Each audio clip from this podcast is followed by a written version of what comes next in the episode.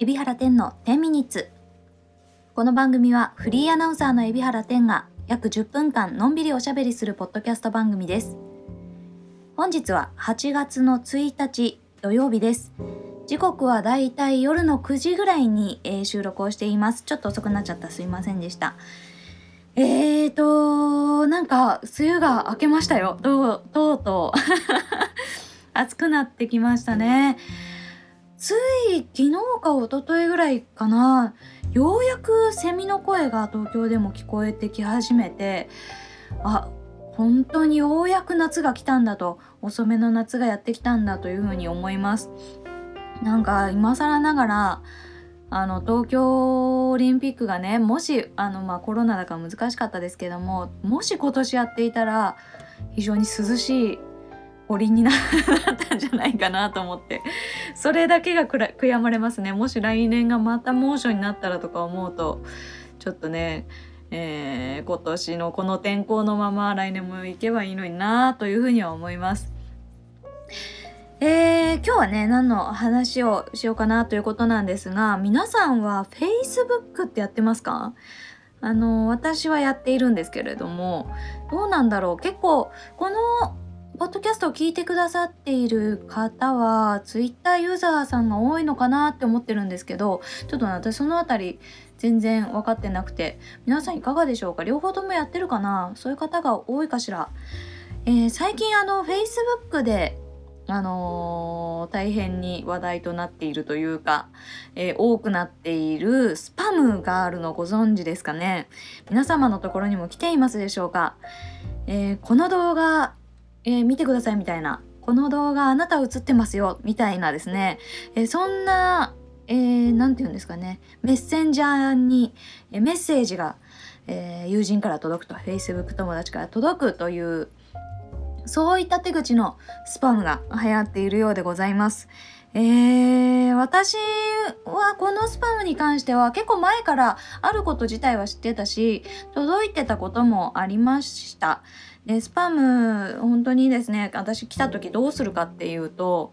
基本的にはですね、えー、Facebook ってまああの使ってない方は分かんないかもしれないんですけれども、えー、友達になりたい人に友達の申請をして、えー、それを相手が OK したら、えー、その人の投稿とかが全部見れるようになるというか何て言うんですかね Twitter はもうねあのどんなでもいいんですよ。フォローさえすればねあのその人のことをこう見ていくことができますけど Facebook はやっぱ相互で、えー、OK が出ないと友達になれないということで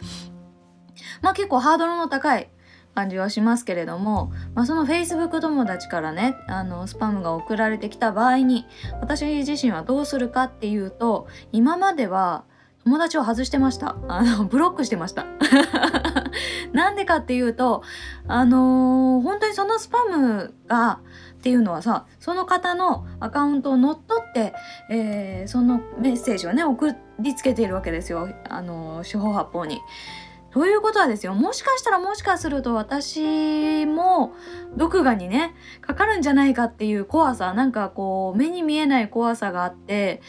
もうとにかくあのスパムが送られてきたらその人があの恋だ恋が恋だろうが恋じゃなかろうがブロックするあのというですねつまり友達をえ何も言わずにもうやめるっていうふうに決めていたんですね。で、えー、昔はそうしてたんですけれども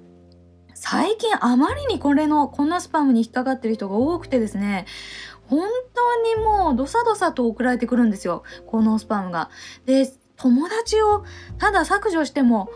いいんですけれどももうそうするとほんとマジで Facebook 友達いなくなんじゃないかっていうレベルで 届いているので、あのー、今はですね、すごい不安ながらもですよ、こちらも不安ながら、えー、まあ、その、メッセージのフォルダそのものというんですかね、を削除したり、えー、そういうところでですね、えー、調整をしている。すごい嫌です。精神衛生めっちゃ悪いですけどそんな感じで友達を削除しないけどメッセージ全部消して、え今後この人が、まあ、またこんなことないかなと思いながらモヤモヤ見てるっていう感じですねその人のことなんかこの状態がそんな風にね Facebook 友達に対して思うのもなんかすごく嫌で本当になんかね疑心暗鬼になるんですけれどもうーんまあちょっと考えてみたんですよ私なりに。なんで、えー、みんな Facebook のあのスパムにえー、そもそも論ね、えー、わざとじゃないと思うんです皆さんスパムに引っかかるのはわざとじゃないと思いますけどなんでそもそもあれに引っかかってしまうのかっていうところあれに乗っ取られてしまうのかってところを考えてみたんです。でえっ、ー、とですねあの理由が3つに私の中では分かれました。これはもう全部想像でしかないけれどもこういう理由があるんじゃないかっていうのをちょっと3つ考えてみました。あの Facebook メッセージに、えー、あなたの動画じゃないですか?」って送られてきた時のなんでかそこをアクセスして、えー、Facebook の、うん、パスワードとか入れちゃう理由。その1これ想像ですからね。私の想像。1もう自分の Facebook 友達に限ってそんなスパムなんて送ってくるはずがないと、えー、全面的に、えー、その人を信用している性善説の人優しい人たちですね。まああのそう言ったら聞こえはいいかもしれませんけれどもまあ本当にスパムってものの本質を分かっていない、まあ、すごくリテラシーの低いと言いますか良くも悪くもとってもいい人。がその1私の想像その1、えー、その2、えー、ご自身もあの著名な方であるかもしくはその何て言うんですかね。えー、人前に立つような、えー、そういうお仕事をなさってたりとかしてね、えー、何かその自分の映ってる、ね、肖像があるその動画が不正になんかどっかに利用されてるっていうなんかそういう可能性のある人。こういう方が、えー、友達がそういうねなんかあの許可もしてない動画見つけたよっていう感じで送ってきたのかなと思って思わず開いてしまうっていうね。まあうーんそういうケース。そういうケースがその2、えー、3